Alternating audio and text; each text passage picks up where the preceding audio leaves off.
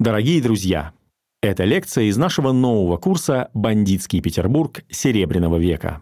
Послушать курс целиком можно по подписке в мобильном приложении «Радио Арзамас» и на сайте arzamas.academy. Там же вы найдете десятки других курсов. Кстати, подписку можно купить с 20% скидкой, если на странице arzamas.academy promo ввести промокод «Хулиган».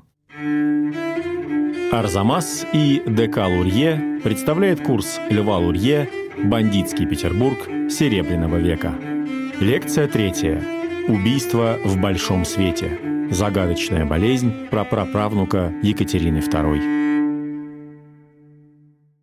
В 1910 году в «Новом времени» появился некролог – Семья, близкие сослуживцы с прискорбием сообщают о том, что у себя дома 11 мая скончался от скоротечной болезни коллежский советник Василий Дмитриевич Путурлин. Покойному был 26 лет. Он принадлежал к одному из древнейших русских дворянских родов. По окончании пажеского корпуса служил подпоручиком в Лейгвардии Преображенском полку, а по выходе в отставку помощником столоначальника в Министерстве внутренних дел. О дате и месте отпевания и похорон будет сообщено дополнительно. У англосаксов есть выражение «old money» – состояние, переходящее из рода в род, деньги почтенные и освященные традицией. Old money не только дают их обладателю все возможности, предоставляемые богатством как таковыми.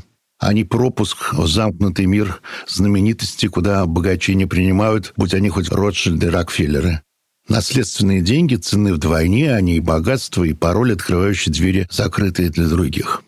В старой России еще больше, чем в современной Европе, ценились деньги наследственные, клановые, дворянские. И за них убивали, обманывали, совершали подлоги. В начале 20 века из преступлений такого рода наиболее шумной известностью пользовалось убийство отставного подпоручика гвардии Василия Бутурлина, прапраправнука Екатерины II, одного из богатейших наследников России. Последний раз Василия Бутурлина видели на авиационной неделе. В 1910 году самым модным светским зрелищем была авиация в нынешнем районе Петербурга. Комендантский аэродром прежде был действительно аэродром еще до того, как построили Пулково. И там каждую весну летали авиаторы из России и из других стран Европы светское зрелище, которое посещалось великими князьями и аристократами. Огромная толпа двигалась к Холомежскому аэродрому. Люди шли пешком, ехали на извозчиках в таксомоторах, автобусах, трамваях, плыли на пароходах. Но, естественно, Бутурлин со своим спутником приехали на отдельном выезде. И э, те, кто видел Василия Бутурлина последний раз, заметили, что он в сопровождении двух спутников. Один представительный господин лет сорока и некий странный, неопрятный, бородатый старикан. Не будем рассказывать о подробностях авиационной недели. Дело заключается в том, что ее Василий Ватурлин досмотрел. После первого посещения он исчез. И 26 лет от роду скончался 11 мая, как я уже сказал, в Петербурге на своей квартире в Манежном переулке. Это рядом с Преображенским собором. Наследник двух знаменитых российских аристократических родов, бояр Бутурлиных, один из Бутурлиных подписывал знаменитое решение Переславской Рады о включении левобережной Украины в состав России, и графов Бобринских, а Бобринский – это незаконный сын Екатерины II, умер от неизвестной болезни на руках жены Марии Оттовны. Обстоятельства таинственной болезни обрисовывало следующим образом. На Пасху 1910 года Бутурлин с женой отправился в имение своего отца, Дмитрия Сергеевича Бутурлина. Это имение сохранилось, оно находится в Литве, неподалеку от Вильна. Дмитрий Сергеевич Бутурлин, отставной генерал от инфантерии. Василий Бутурлин сказал, что по делам ему необходимо вернуться в Петербург, а жену свою оставил. Когда он выехал в Петербург, он, э, как сказала горничная, начиная с вечера 5 мая, начал вызывать себе врача, некого доктора Панченко, который делал ему инъекции. После первой же инъекции Василию Дмитриевичу стало плохо. Горничная пыталась дозвониться до доктора Панченко, но того дома не было. И уже ближе к ночи прислуга сходила в ближайшую аптеку посоветоваться, как быть. Там ей показали адрес ближайшего доктора, некого доктора Когана. Коган осмотрел пациента, а Бутурлин сказал, что его лечит Панченко. на месте укола образовалось воспаление. И Коган решил, что Панченко просто плохо продезинфицировал шприц. Прописал мазь, но самочувствие Василия Дмитриевича ухудшалось. На квартиру Бутурлина, чтобы ухаживать за ним, приехали свояченица и теща, Муза и Августа Зикке, а жену вызвали телеграммой из имения. Приходил доктор Коган, но точного диагноза поставить все-таки не мог. Дважды звонил исчезнувший доктор Панченко, справлялся со здоровьем брошенного им пациента. Наконец, внезапно появился, пошел в спальню, впавшую в беспамятство больного, взглянул на рецепты, выписанные Коганом, и исчез, сказав, что Коган лечит правильно. Когда Мария Зики вернулась на Манежный переулок, Дмитрий Бутурлин был уже в агонии.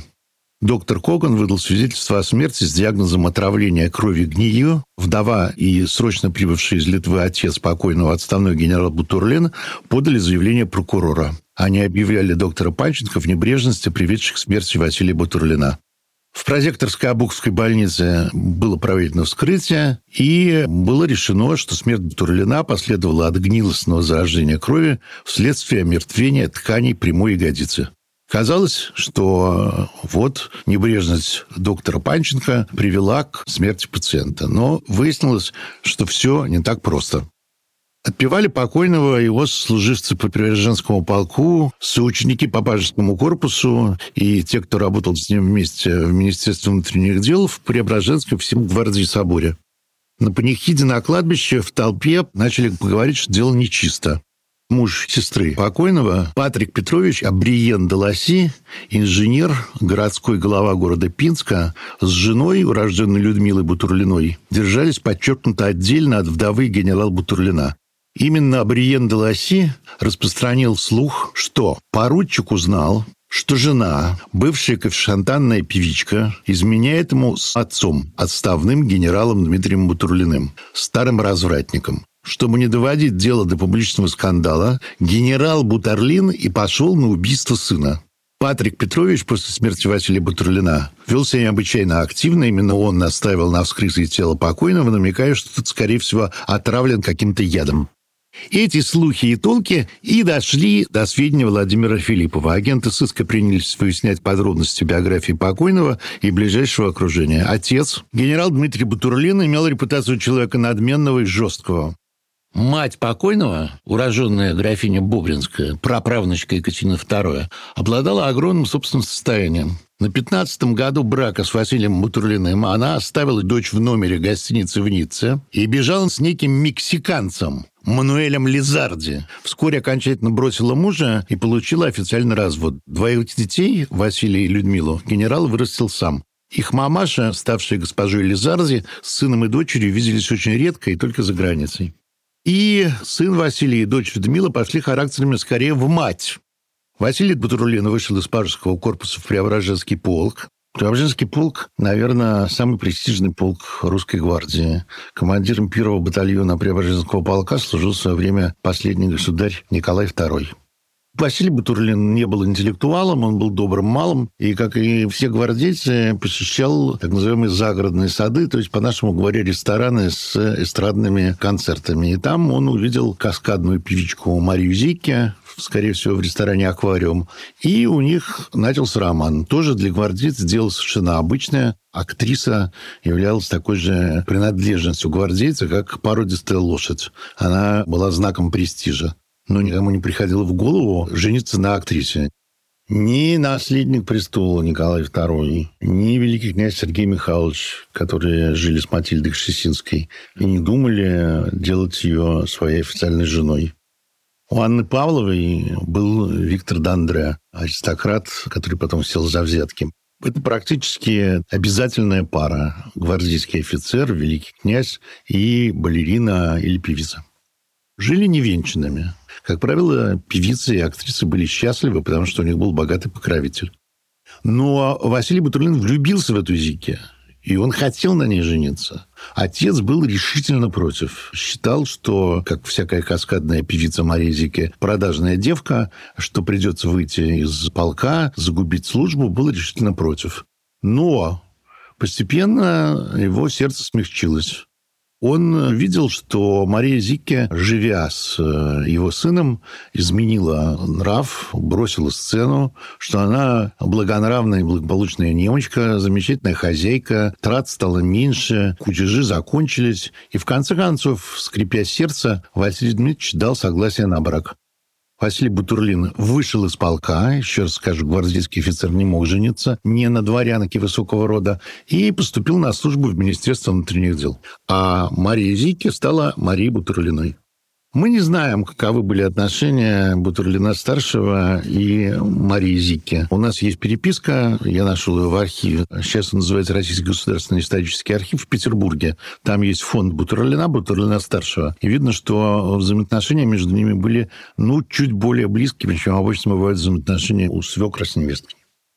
Надо сказать, что денежное довольствие у помощника столоначальника было небольшим, 120 рублей в месяц. Отец высылал ему еще 575. Но главное, его будущее в случае смерти или Бутурлина, или Бублинской, которая стала Лизарди, он должен был получить огромное наследство. Причем известно было, что завещание составлено именно в его пользу, а не в пользу его сестры которая была замужем за пинским городским головой Абриеном Деласи. Итак, Мария и Василий Бутурлин казались любящей счастливой парой. Но Патрик и Бриен де Ласси утверждал, Василия отравили, виновница его стирова жена, на ней проб ставить негде. Правда, и Людмила Бутурлина де Ласси, и сам Патрик Петрович всегда относились к браку Василия Дмитриевича скептически, и новую невестку открыто презирали.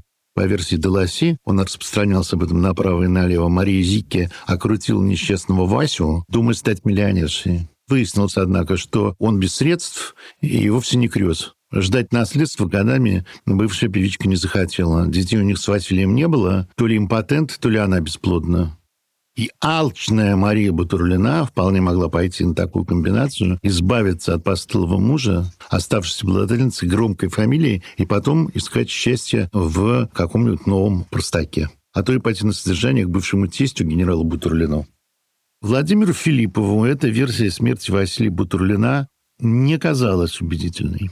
Все товарищи покойного утверждали, что жена его, напротив, совершенно лишена коварства, простушка, хорошенькая, глуповатая, а мужа любит без памяти. К тому же в момент болезни Бутурлина у нее были алиби. Она находилась в литовском имении тестя.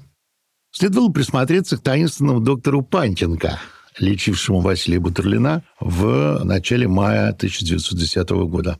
И Филиппов начинает выяснять все о этом странном ликаре. Владимир Кириллович Панченко, сын подполковника, дворянин. К моменту смерти Бутурлина доктору исполнилось 60 лет. С юности Панченко отличался странностью. Человек, несомненно, способный, он не умел концентрироваться на решении определенных жизненных задач, склонен был к подчинению, рабски следовал своим страстям. В Харьковском университете Панченко обратил на себя внимание самого Ильи Мечникова, подметившего в студенте необычайные способности к микробиологии. Но настоящим ученым Владимир Кириллович так и не стал. Закончив университет, он не защитил диссертацию и обречен был оставаться простым лекарем. Однако врачевание не влекло Панченко. С 1895 года он стал диром в процветающей фармацевтической фирме петербургского аптекаря Александра Пеля. Распространял в Париже снадобье, называвшееся «спермин доктора Пеля». Всякий петербуржец знает аптеку Пеля. Она находится на Васильевском острове, рядом с аптекарским рынком, и сохранила свой интерьер. Там сейчас музей. Так вот, этот самый Пиль выпускал тогдашнюю Виагру, которая называлась Спермин, и которая в помешанном на эротике начале 20 века пользовалась невероятной популярностью. На самом деле выяснилось, что это снадобье, похожее на гомеопатическое средство, и никакого отношения к потенции она не имеет. Кроме того, Панченко промышлял криминальными абортами, статиками в полупорнографических журналах, тайной жизни, всемирный юмор, иллюстрированные анекдоты, лечил все имеющиеся в мире болезни индийским бальзамом Аврахова, писал объявления для разнообразных косметических средств, подписываясь Владимир Панченко, доктор медицины, на что не имел права. А кроме того, выдавал, как бы сейчас сказали, бюллетени о болезни за деньги. Он служил врачом на Варшавской железной дороге. На русско-японской войне, куда Панченко поехал, он встретил сестру милосердия Екатерину Муравьеву, вдову Корнета, и полностью подчинился ей. Сорокалетняя Миссалина для здоровья жила с армейским капитаном Стариковым из жалости со своим 25-летним квартирантом Петропавловским, а для денег с доктором Панченко. Доктор содержал Муравьеву, четырех ее детей и двух любовников. Старик терпел от Муравьевой разнообразные унижения, но испытывал только наслаждение. Когда решительная вдова колотила его калошами, выбила ему как-то под горячую руку два зуба, выставляла на мороз без пальто и в соседней комнате занималась любовью с одним из сменщиков доктора. И так понял Филиппов, доктор Панченко, настоящий фрик, почти безумец. Человек, готовый на все ради своих патологических пристрастий. Однако приберить его к стенке будет исключительно трудно, ведь не существовало никаких улик, свидетельствующих о убийстве Василия Бутурлина. Экспертиза не дала ясных причин его смерти. В ход была пущена агентура сыскной полиции. Когда нам рассказывают про раскрытие преступлений, когда мы смотрим полицейские фильмы, особенно советские полицейские фильмы, то мы не понимаем, что подавляющее большинство сложных преступлений раскрывается с помощью агентуры. У полиции, в том числе у сыскной полиции, у Филиппова были деньги для того, чтобы привлекать так называемых добровольных помощников. Как правило, это были люди, и сейчас они такие же, не без греха. Полиция сквозь пальцы смотрит на совершаемые преступления для того, чтобы они помогали раскрывать более серьезные преступления. Такой компромисс, он свойственен любой полиции в любой стране мира. Такие агенты были и у Филиппова. Вот одним из таких агентов был некий Иван Бобров, агент-любитель, который раньше время от времени носил в полицию. У Достоевского для таких людей, как Бобров, было придумано специальное словечко «стрюцкий». Стрюцкий – это такой бойкий, довольно бессмысленный городской человек. Зевака, которому до всего есть дело. Он вообще встревает. Бобров – мужчина 30 лет, городской гуляка, уличный романтик, перепробовавший в жизни множество занятий, мелкий чиновник городской управы, звал на ярмарочных гуляниях, ходатай в мировых судах, Недавно закончил курсы шоферов. Увлекался рассказами о Шерлоке Холмсе и за небольшую взду собирал слухи о готовящихся или совершенных преступлениях. Через три дня после смерти Бутурлина Бобров попросил о встрече с Владимиром Филипповым и сообщил ему следующую историю. В начале апреля 1910 года на Невском проспекте Бобров случайно встретился со своим давним знакомым и собутыльником Павлом Петропавловским. Этот Петропавловский молодой человек 25 лет, без определенных занятий, дегенерат, слабовольный алкоголик, родители горькие пьяницы. Приятели зашли в трактир. Петропавловский был нервно взвинчен испуган, пил водку как насос, выражение Боброва, не закусывая. Утверждал, у него завязалось очень выгодное дело. Петропавловский может разобогатеть и озолотить Боброва, если тот ему поможет. Вот уже полгода Тропалский живет на хлебах у знакомой своей матери Екатерины Муравьевой, является одним из ее любовников. Другой сожитель Муравьевой, доктор Панченко, личность, для которого нет ничего святого. Панченко готовится совершить преступление, и на этом приятели могут заработать. Рассказывая Петропавловский, по словам Боброва, пьянел до бесчувствия, но Бобров, заинтересовавшийся его историей, заказал ему для вытрезвения кофе с шаттрезом.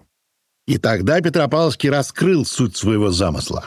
Он подслушал разговоры Панченко и Муравьева и выяснил, Вильна живет страшно богатый старик, городской голова, прикованный к постели параличом. У этого старика под домом огромные подвалы, а в подвалах сундуки, наполненные золотом, так как старик боится держать деньги вне дома даже в государственном банке. Старика этого нужно уходить. Уходить в смысле убить. И когда Панченко его уходит медицинскими методами, то получит 500 тысяч рублей от заказчика. Если проследить за Панченко, то можно будет его шантажировать, угрожая раскрыть участие доктора в убийстве. В результате Петропавловский и Бобров, если тот поможет в слежке за доктором, обогатятся и смогут сколько угодно пить шартреза с кофе. Рассказ Петропавловского показался Ивану Боброву интересным. Он стал встречаться каждый день с приятелем и расспрашивать его о подробностях того, что происходит на квартире Муравьевой. Чтобы Петропавловский продолжал давать информацию, Бобров угрожал ему доносом. Сам же Бобров намеревался заработать дважды. Получить деньги за информацию о готовящемся убийстве и от полиции, и от потенциальной жертвы преступления. Сведения Петропавловского становились все интереснее и интереснее. Он слушал звуки разговоров между Муравьевой и Панченко через не толстую стенку. И выяснил, что несколько раз в мае Панченко ездил в Вильно к некому Бренделясу, так показалась ему такая фамилия. Кроме того, Бренделяс приезжал в Петербург э, и звонил Панченко, там уже был телефон. Кроме того, появился еще один странный факт. В конце апреля Панченко ездил в Шумной форт. Шумной форт – это один из фортов Кронштадта, и там а, в начале 20 века находилась бактериологическая лаборатория Института экспериментальной медицины, где хранились вакцины разного рода опасных заразительных болезней. Вот Панченко ездил в Чумной форт и рассказывал о каких-то страшных бациллах, которые там хранятся, своей подруге Муравьевой. Деньги на поездки в Вильнюс и Кронштадт давал все же тот же таинственный Бренделяс. Фигурировал еще один персонаж, некий зверь, Панченко со зверем и Барнзелясом ходили на авиационную неделю и кутили в дорогих ресторанах. Пивата и аквариум. В начале мая Петропавловского разбудил рано утро чей-то плач. Он стал подслушивать в комнате Муравьевой, а рыдал доктор Панченко. Доктор сказал, впрыснул два полных, когда достаточно было одного. Петропавловский зашел в квартиру хозяйки и обнаружил, в печи горит огонь, а нас Панченко сжигает какие-то ампулы. Потом хозяйка отправила Петропавловского на почту и велела отправить телеграмму в Вильно с текстом «Приезжайте немедленно, Владимиров». Вечером того же дня доктор сказал кому-то по телефону, это средство будет действовать дней через восемь. А 12 мая Муравьев послал Петропавловского на улицу, чтобы купить свежую газету «Новое время». Открыла ее и сразу со страницы некрологов. И тут же сказала Панченко, при Петропавловском. О дне погребения будет объявлена особо. Это подозрительно. На следующее утро Панченко встречался с Бренделясом, приехавшим в Петербург, а вечером в доме появились небывалые деньги. Все семейство отправилось в ресторан, чего прежде никогда не бывало. За ужином Муравьева говорила, на днях у них будет еще 23 тысячи, всего же она рассчитывает вскоре получить 200 тысяч. 200 тысяч – это цена доходного дома.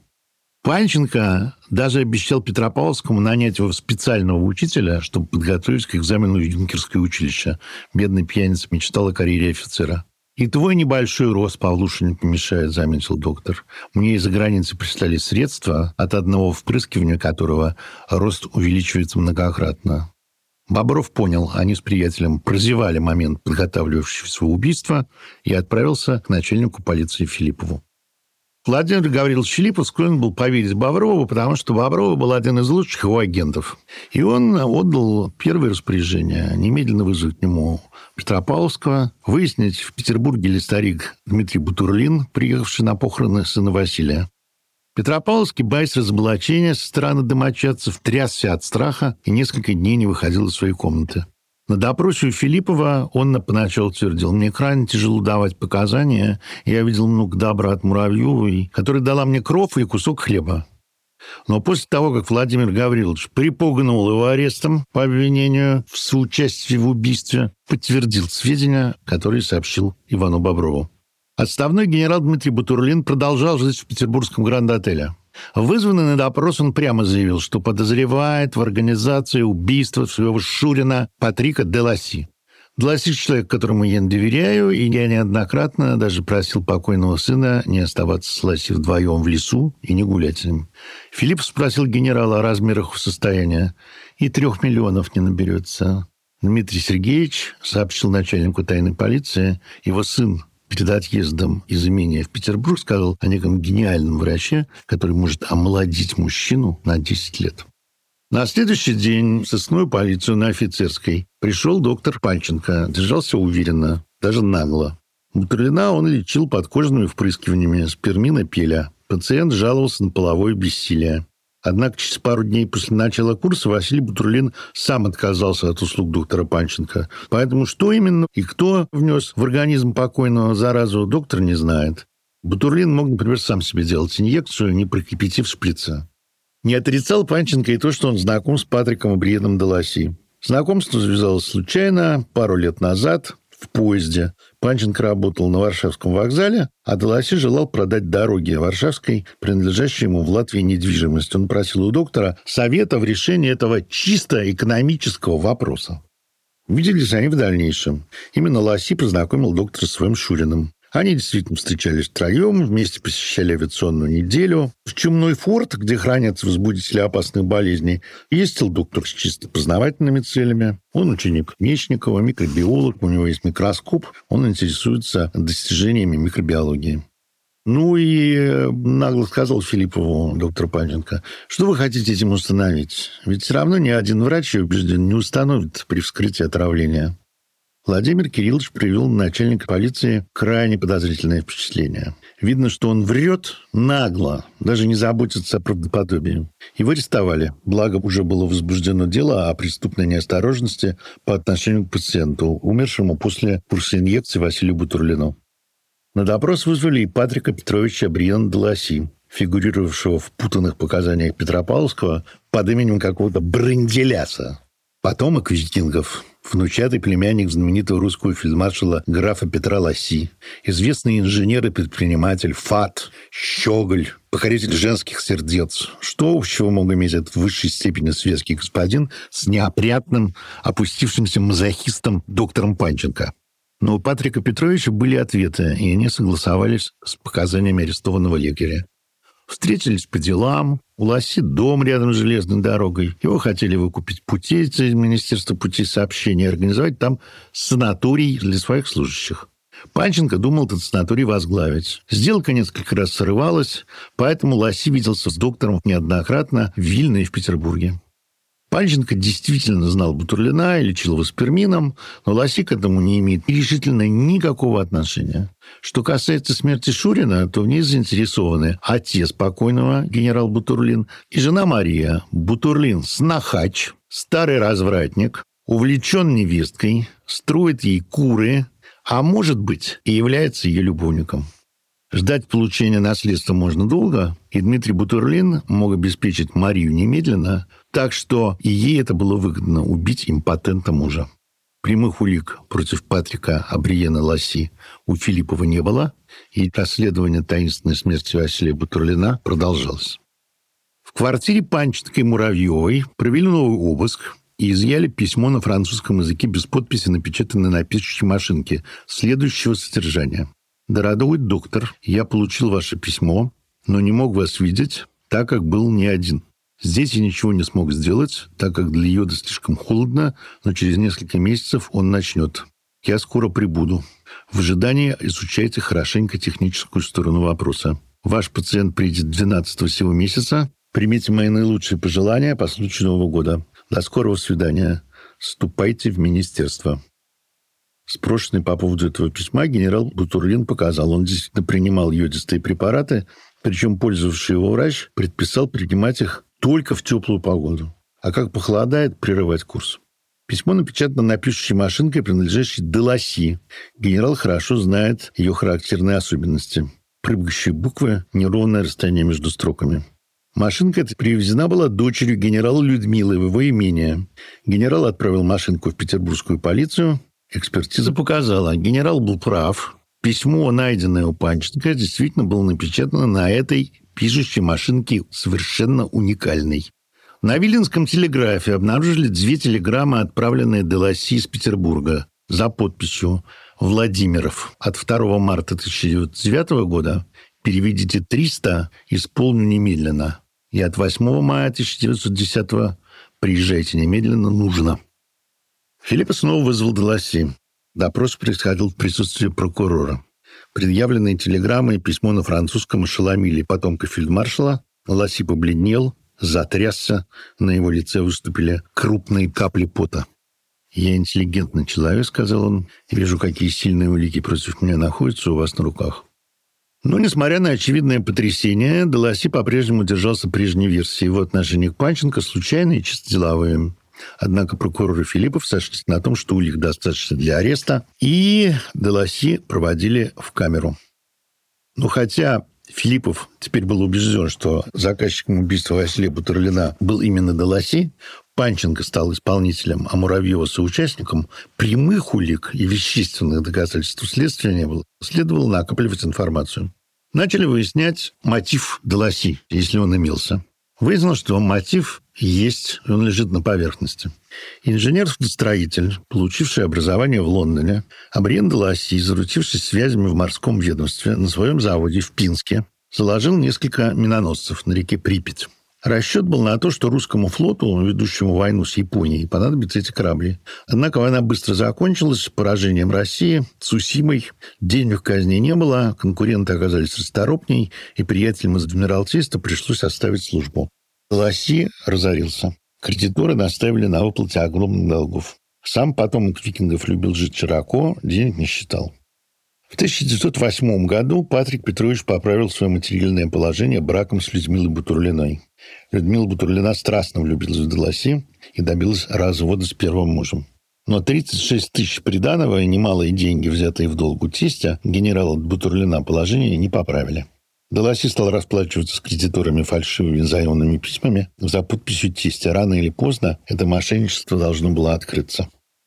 Единственная надежда Деласи была огромное наследство, которое могла получить Людмила Деласи по смерти родителей. В соответствии с завещанием отца 400 тысяч рублей, еще полмиллиона после смерти матери. Однако Деласи рассчитывал на большее. Как показали свидетели, он прямо говаривал. В случае смерти генерала я думал обойтись с Васей по-хорошему. Но если Вася поступит по закону и даст сестре только законную долю, то он, Деласи, сделает так, что и сам Вася ничего не получит.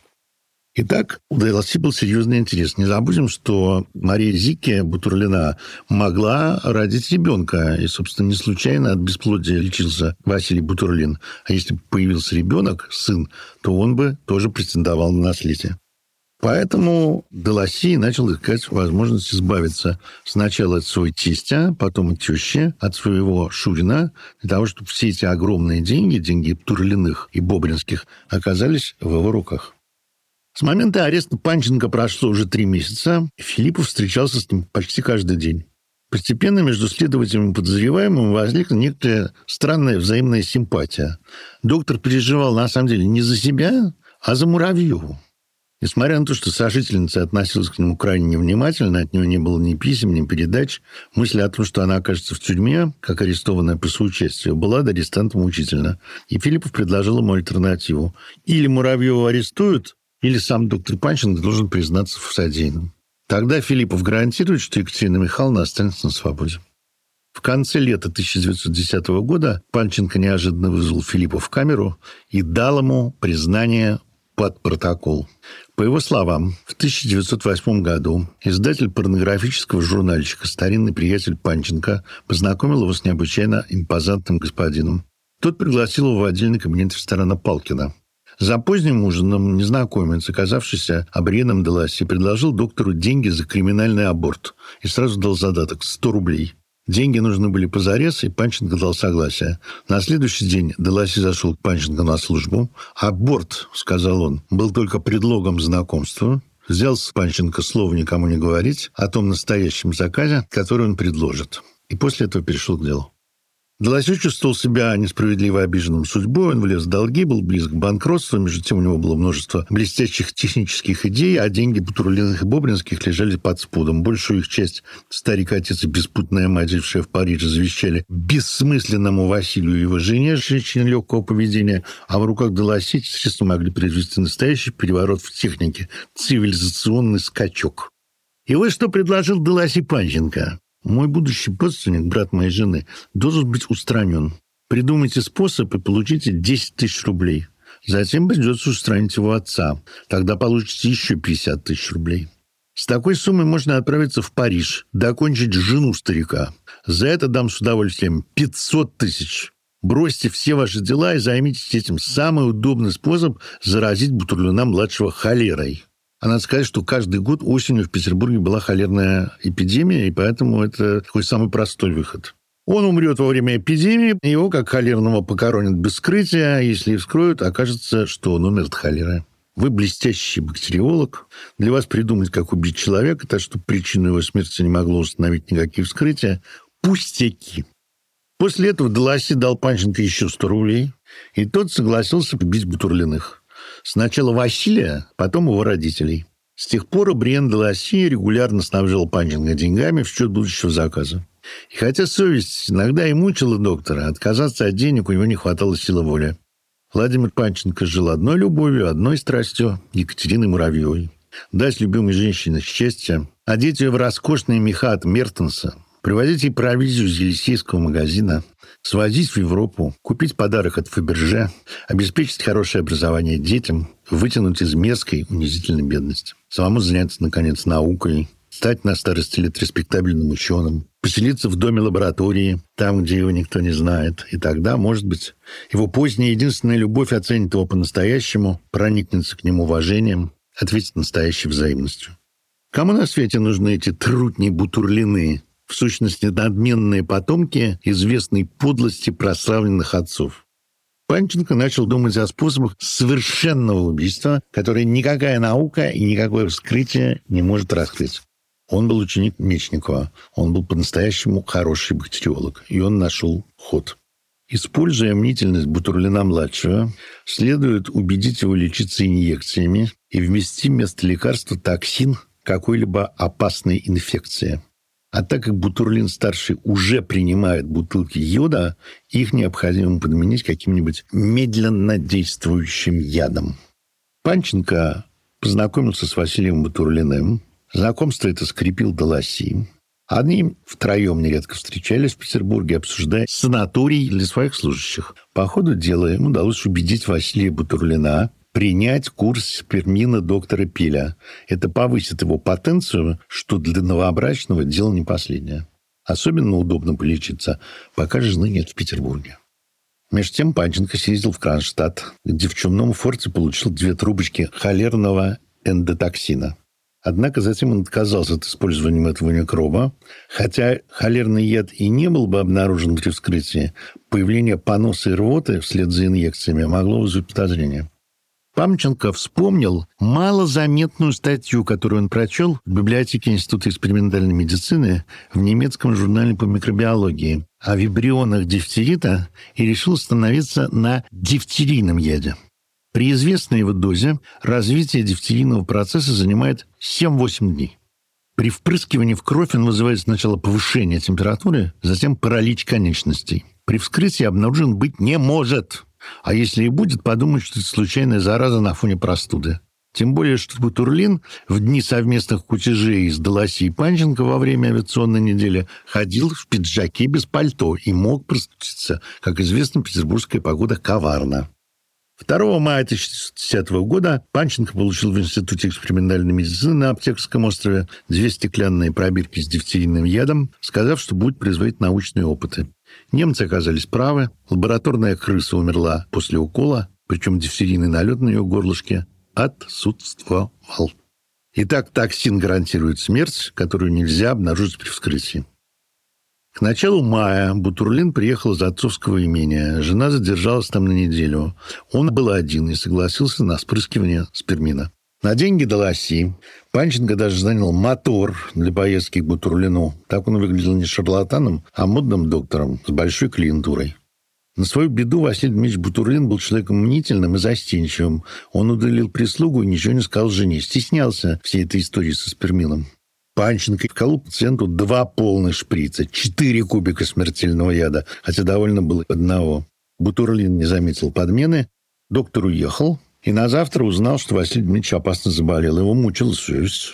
Он не мог заснуть, это ему стал свидетелем Петропавловска. Это те рыдания Панченко. Но дело было сделано, и Панченко отправил телеграмму Деласи.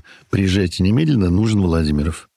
Письмо же на французском языке, изъято у него при обыске, было посвящено обсуждению уже следующего убийства. Убийство генерала Бутурлина. Тот лечился таблетками йода, а Деласи предлагал подмешать в йод какой-нибудь новый вибрион. Но Панченко знал о чудодейственных смертоносных свойствах солей талия и решил поэкспериментировать с этим ядом.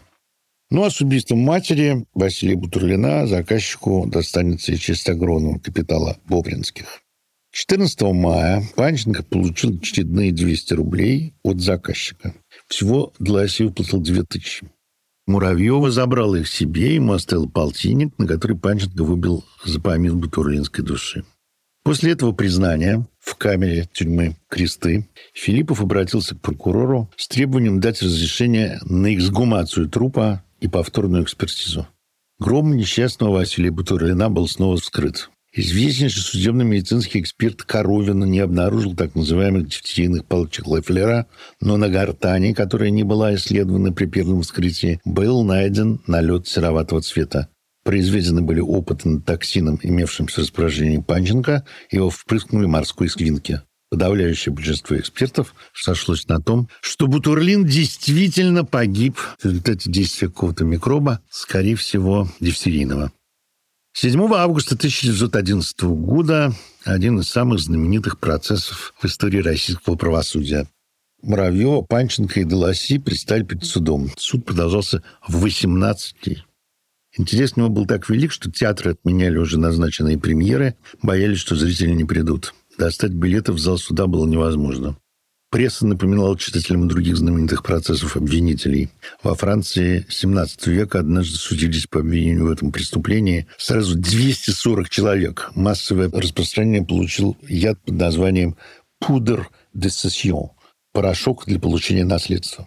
Как на первого предшественника Дмитрия Панченко указывали на доктора Лапоме, отравившего в 1860-е годы для получения наследства своих тещую любовницу дигиталином, ядом, не оставляющим следов во внутренностях, но вызывающий симптомы, схожие с холерными. Сторону потерпевшего и обвиняемых представляли звезды тогдашней адвокатуры Коробчевский, Адамов, Данчич. Среди экспертов Нобелевский лауреат Иван Павлов и знаменитый инфекционист Дмитрий Заболотный.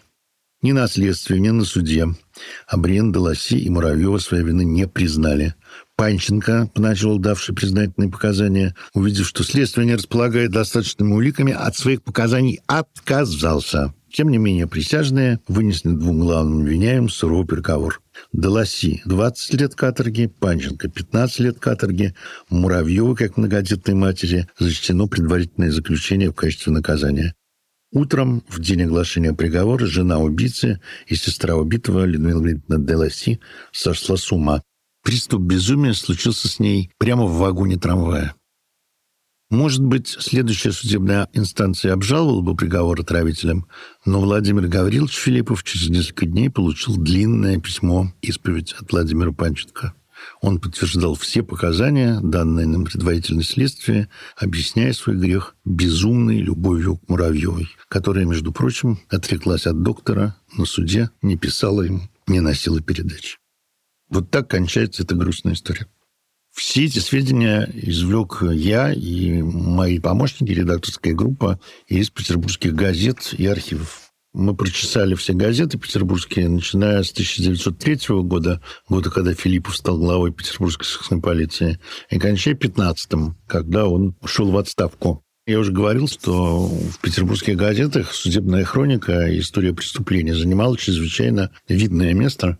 Причем разные репортеры узнавали разные известия. Мы читали и «Петербургский листок», и «Петербургскую газету», и «Новое время». Так что у нас такое симфоническое представление о каждом из этих преступлений. В следующей лекции о замученном извозчике и о маньяке, убивавшем проституток.